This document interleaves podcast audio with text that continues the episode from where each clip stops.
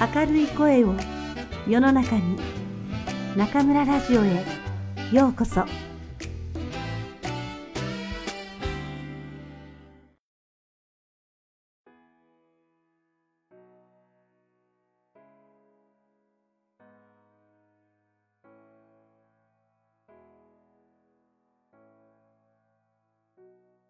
皆さんこんばんは。今夜も中村ラジオへようこそ。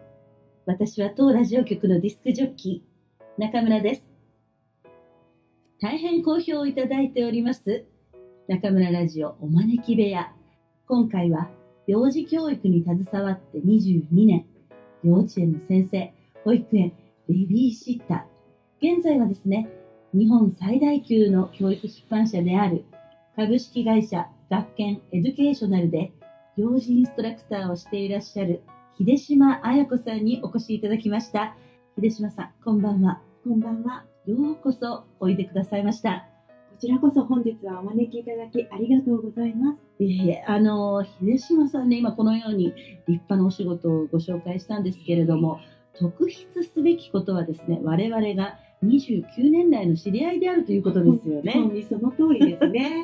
早いですね。そうですね。皆さんにご説明いたしますと、我々は同じ千葉県立千葉女子高等学校という女子高校を卒業してるんですが、その中の部活動、テニス部があるんですね。そのテニス部の先輩後輩ということになります。ちなみに私が先輩ね。それで、えー、それですから初めて会った時は私は18ですよ。そうですね。私は高校1 15年生。そうそうそうそう。ね、早いですよね。今日はですね、いつもと趣を変えて、秀島さんに幼児教育についていろいろとお伺いしたいんですけれども、よろしいでしょうか？はい、僭越ながら。もう22年ですか。そうですね。大学を卒業して22年。はい。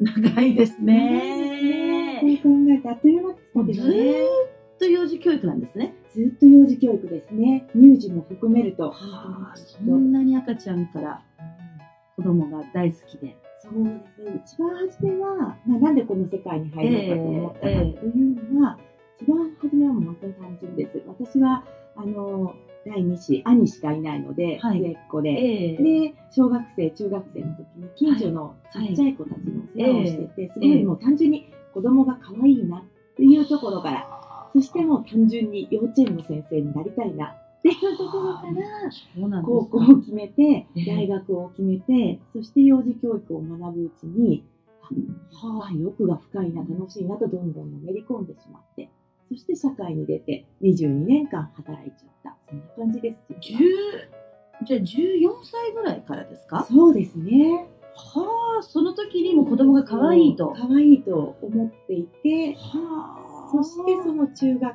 ええ中学校の時の担任に、ええ幼児関係の学校に大学に進むには、同じあの高校の千葉女子高校がいっぱいいい大学の推薦が来るよというような、本当か嘘かの情報をもらって、ええ女子ええ高校に入ったんですそうよ。なんですか。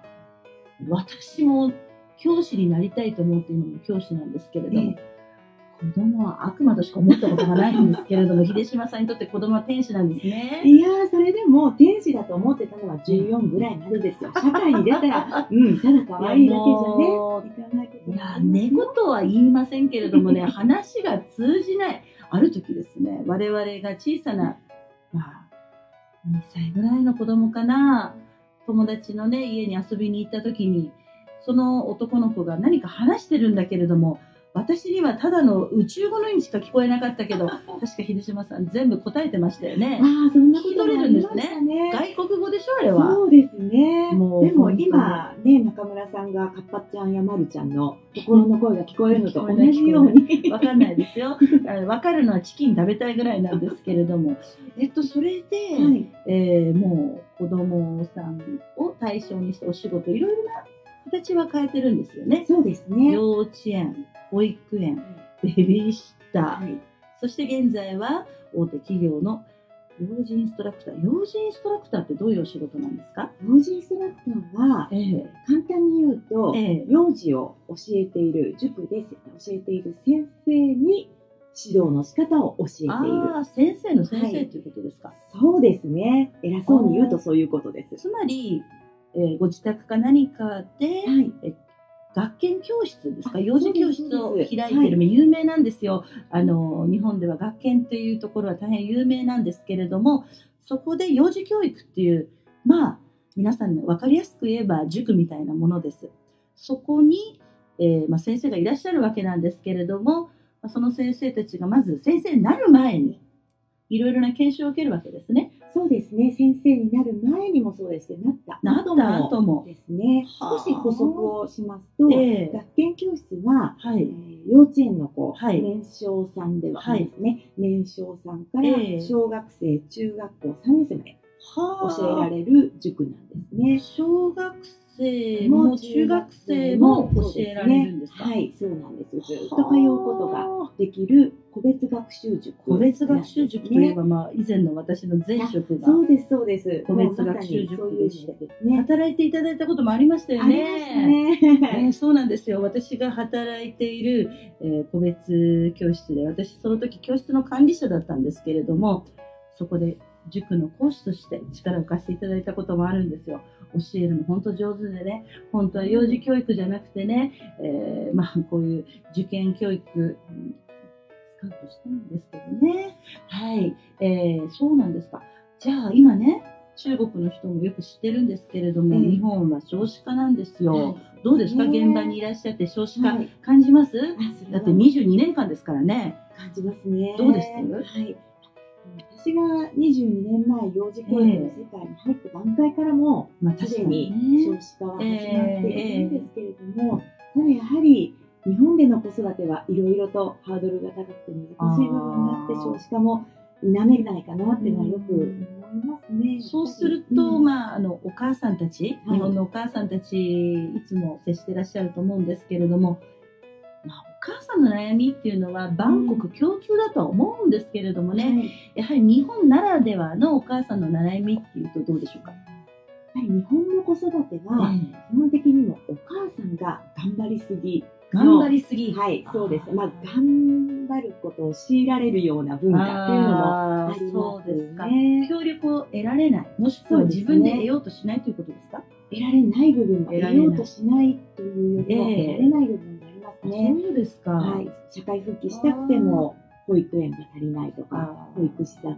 足りないといったような環境上のこう支援が足りなかったり、あとはまあ教育費も高いですし、ああとは、こんな言葉もご存知ですね、3歳児神話なんていう。三歳自身は、はい、そんな言葉があるんですけど、これも古い言葉なんですけどね、もう3歳までははい、母親がしっかりそう育てるっていうような、はい。そうするといい子が育つよっていう神話が。私。のようないい子がね、ね いえいえいえ。ある意味正しいところもあるんですけどね、ただまあ科学的根拠はないよと、数年前にはちゃんと言われてるんですが日本ではまだまだそういうところがありますので、まあ、お姑さんなどに、うんうんうん、出ると、ちょっとこう圧がとがあります。ね3歳までお母さんが外に働きに出ないで、はいお子さんにつきっきりで子ね。育てするということですね。はいそれで、えーつまり日本のお母さんというのは今ご結婚されてそれまでは大体日本の女性も今働いてますし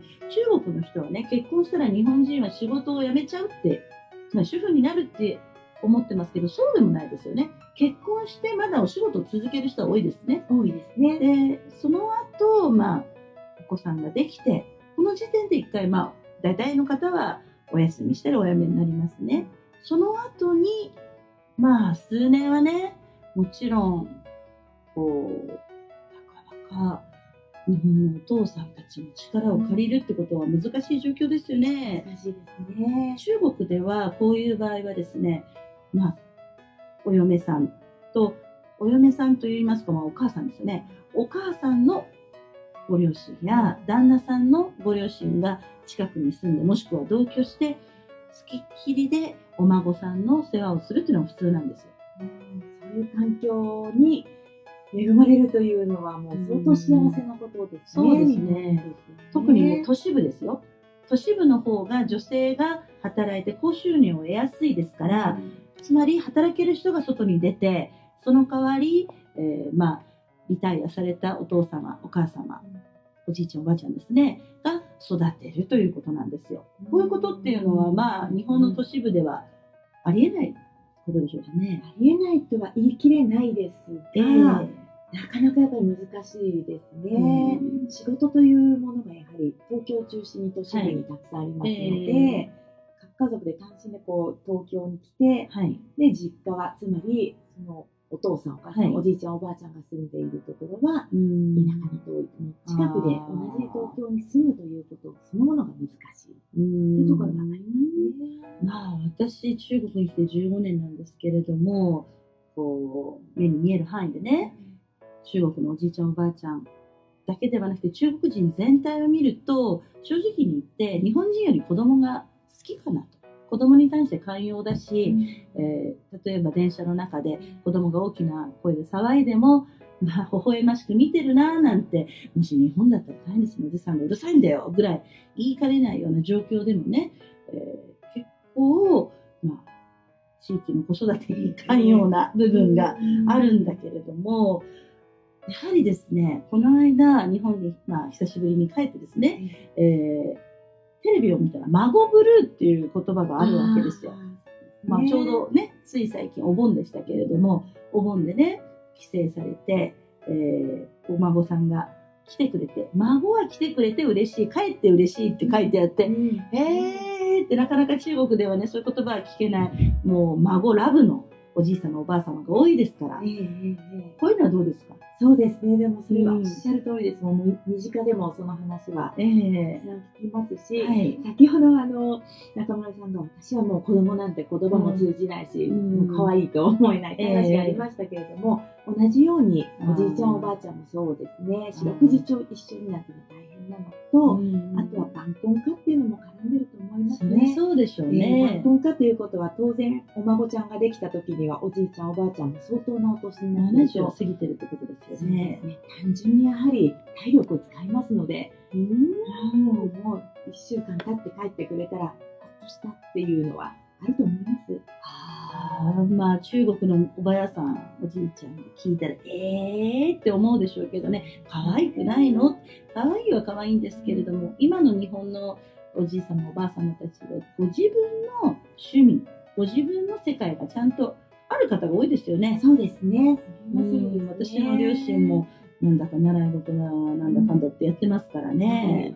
えーでもまあ、どうですか？そうすると、まず日本のお母さんたちは、はい、はいなかなか、えー教育を得られない、孤軍奮闘してるってことですか？そうですね。行政はどうでしょうか？そうですね。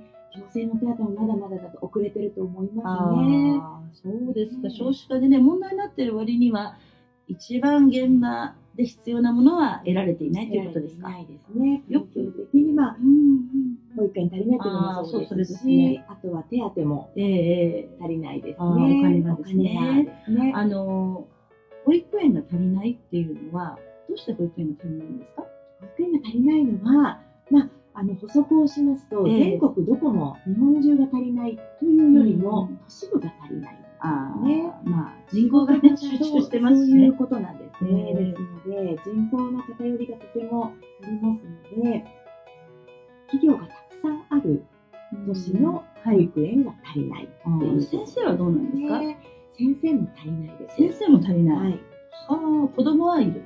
子供はいるというよりも、働きに出たいというお母さんお母さんが増えたので、少子そうです化はよね。進んでいるんですが、働きたはいいっていう、復帰したいっていうお母さんが増えたので、保育園のニーズが高まっている。だけれどもそうなんですかというところがありますね。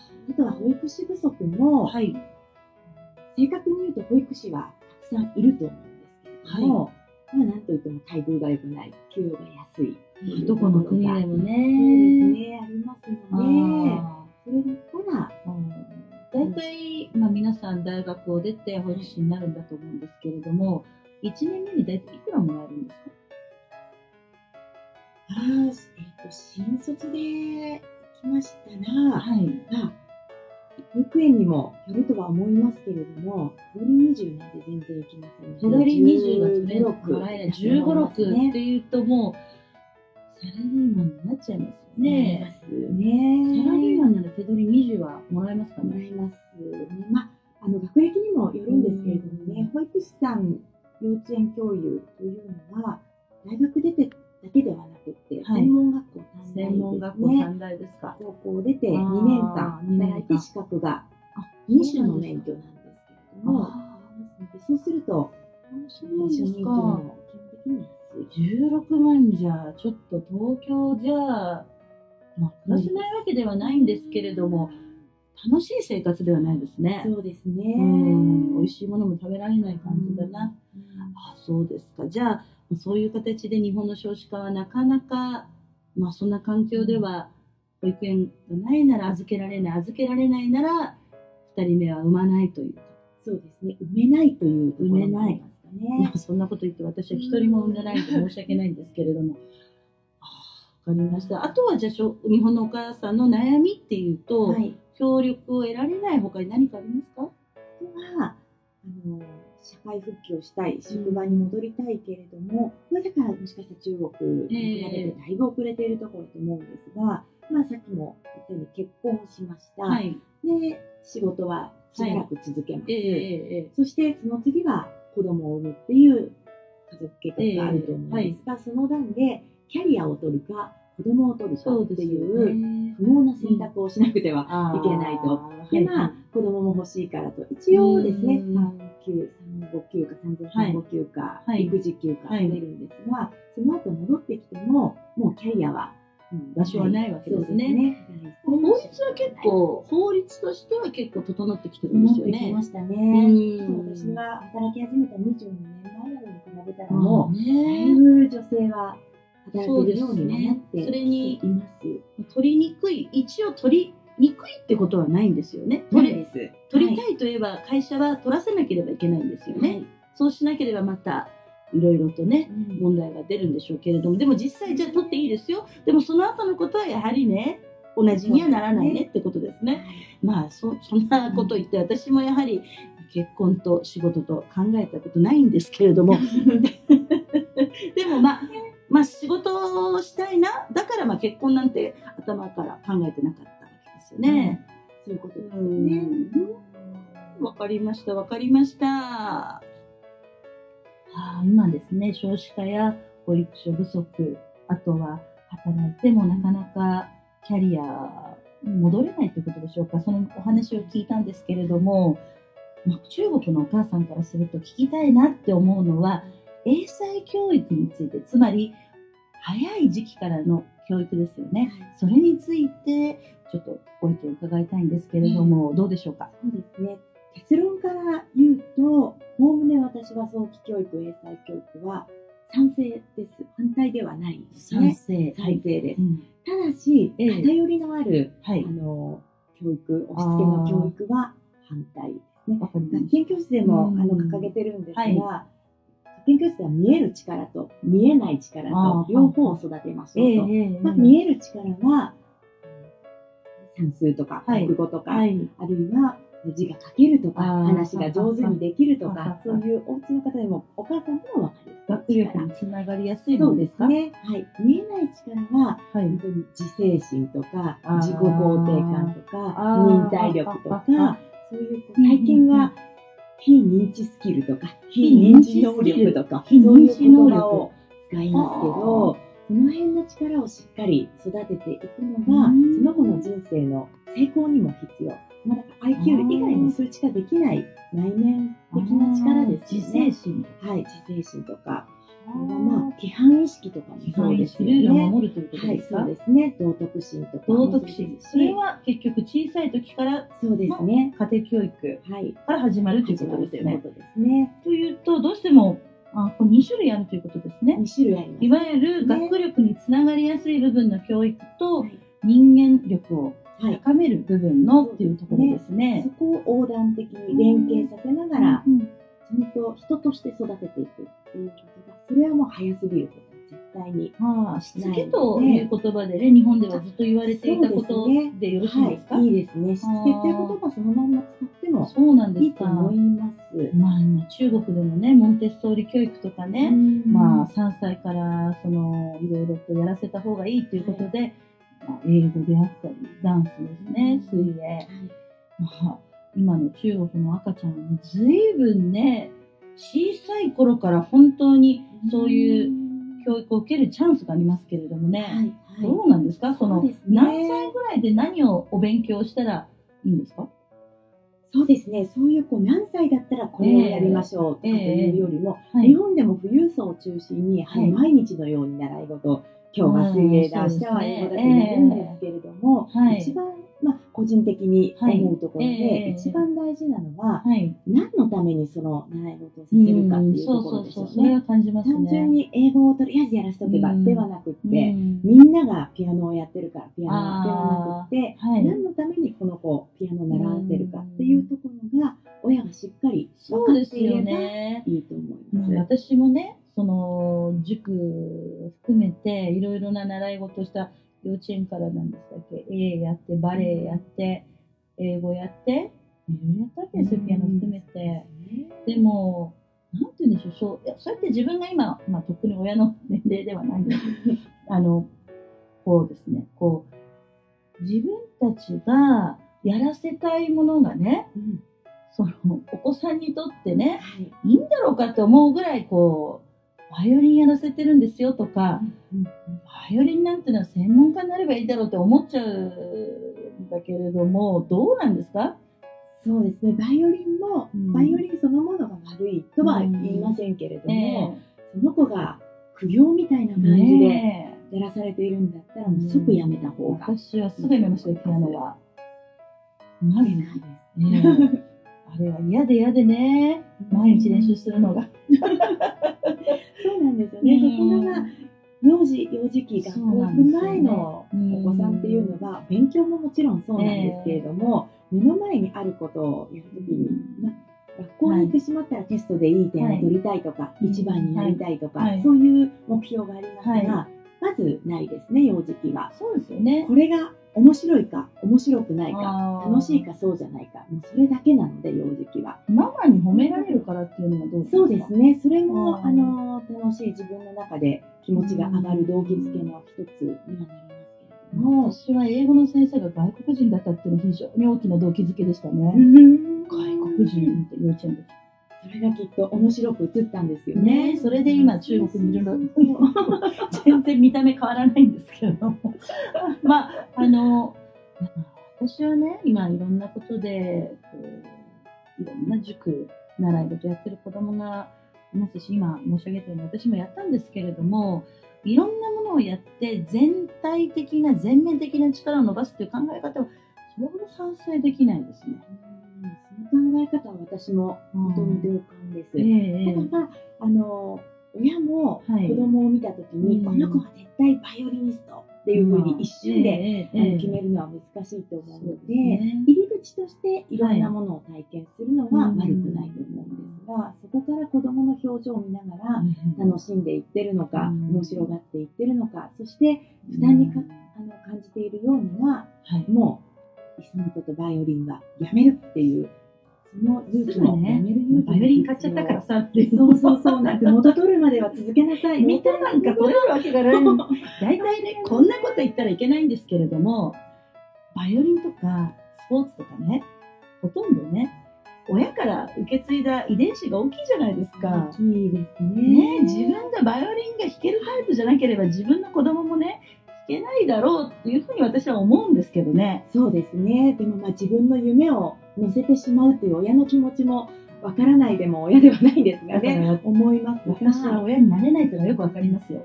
でも幼児期は絶対に自己肯定感、これは育てなくてはいけないので、そうです何ね。でもいいんです、正直。何でも、何の習い事でもいいんですが、そこの中で自信をつけて、そうですね自分それならができる、やれるっていうのを。ある程度ずっと続けていかないとね、そうですね。卓球愛ちゃんみたいに最後までオリンピック選手になるまでは、ちょっと、それはまあいろいろな別な世界かもしれないけれども、はいある程度人生の趣味になるなら、楽しみがなかったら無理ですよ無理ね。ですね。えそしてもう幼児期にしっかり自己肯定感を育てておけば、その先何にチャレンジしても、どんな課そうですね題にぶつかっても、できた。自分で自分を信じながら進めることができるので、私は頑張った。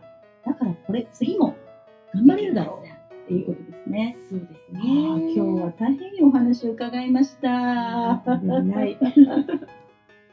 えちょっとちょっとちょっとこれでもう終わりですか？何今日はいきなり入ってきたの？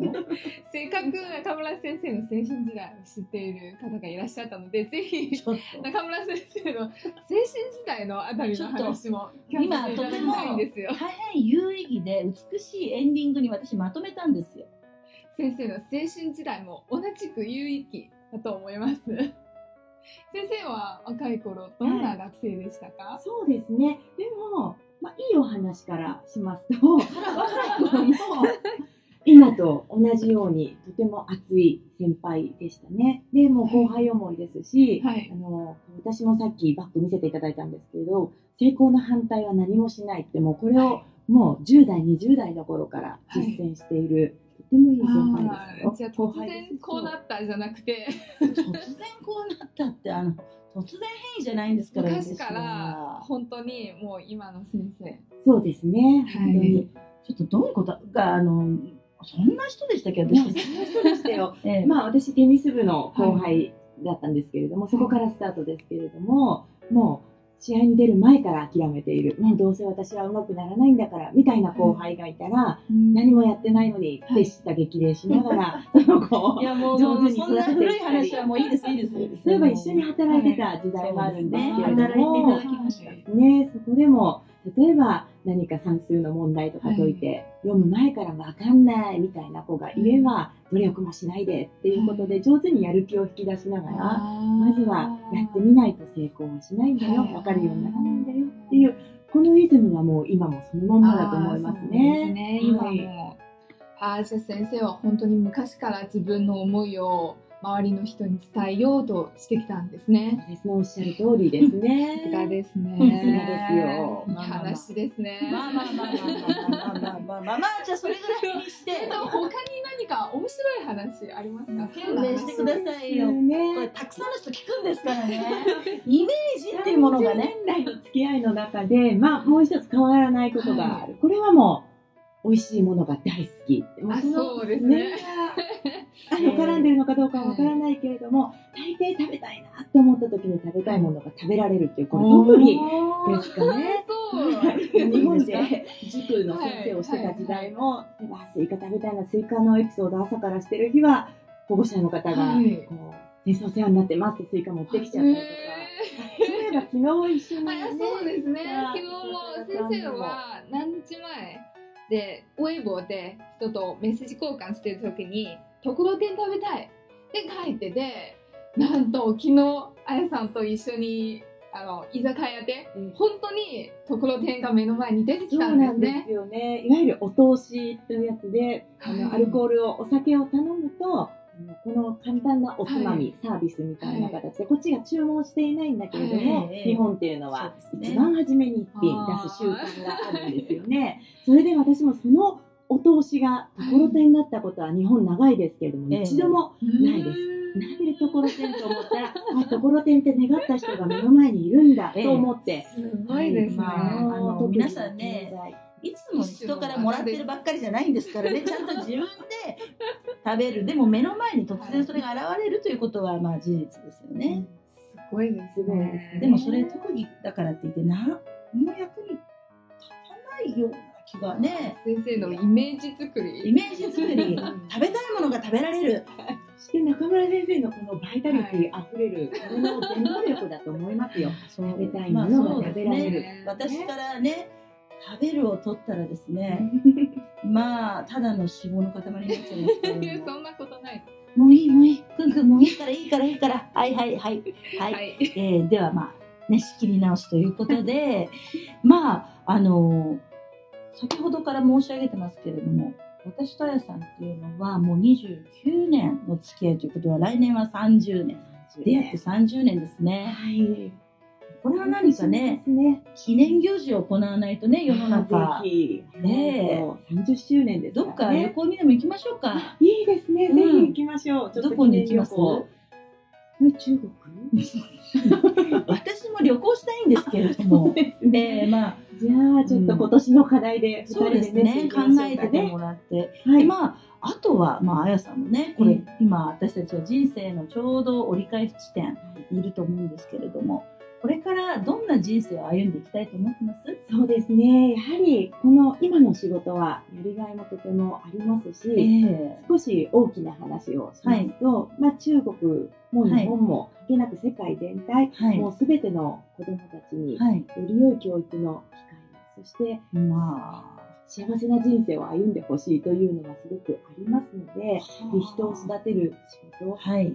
幼児期は特に人格形成で、うん。とても大事な時期ですので、はい。やっていきたい。そのためには、まだまだ勉強が一応20年以上やりながらも足りないので、社会の変化に負けずに、下がりますね。と共に歩みながら、それはまあ仕事の方で、はい。そして趣味もですね、まあ、一応様々野球観戦が好きだったそうですね。り、一応茶道というもすのも、ごいですよ。もう茶道何年続けてるんですか？茶道もですね、26の時からですので、19年、恐ろしいですね。こちらもまだまだだと精進したいなと。いや、すごいですね。仕事と趣味と両方連携させながら頑張れたらいいかなと思っておすごいりまな茶道、20年ですか？す。そうですね。はあ、もう私なんてまあ食べるだけで47年ですけれども、はあ、皆さん茶道ですって。でも美味しいものも大好きですので、また一緒に美味しいもの食べましょうね一緒によろしくお願いします。今日はどうもお忙しいところ来ていただきましてありがとうございました。そ有意義な時間をありがとうございました。はい。えー秀島さんでしたけれども、どうでしょうか皆さんね、えー私以上にお話しするのが上手ですよね。えー秀島さんは、私が、まあ、尊敬する女性、うん、日本で本当に会いたいなって思うのは、家族以外で言うと本当に秀島さんになるんですけれども、えーいつ会っても何回会っても新しい気づきがもらえると言いますかね、えー過去をあまり振り返らない、前向きで仕事の話ができるっていうのがまず嬉しいですね。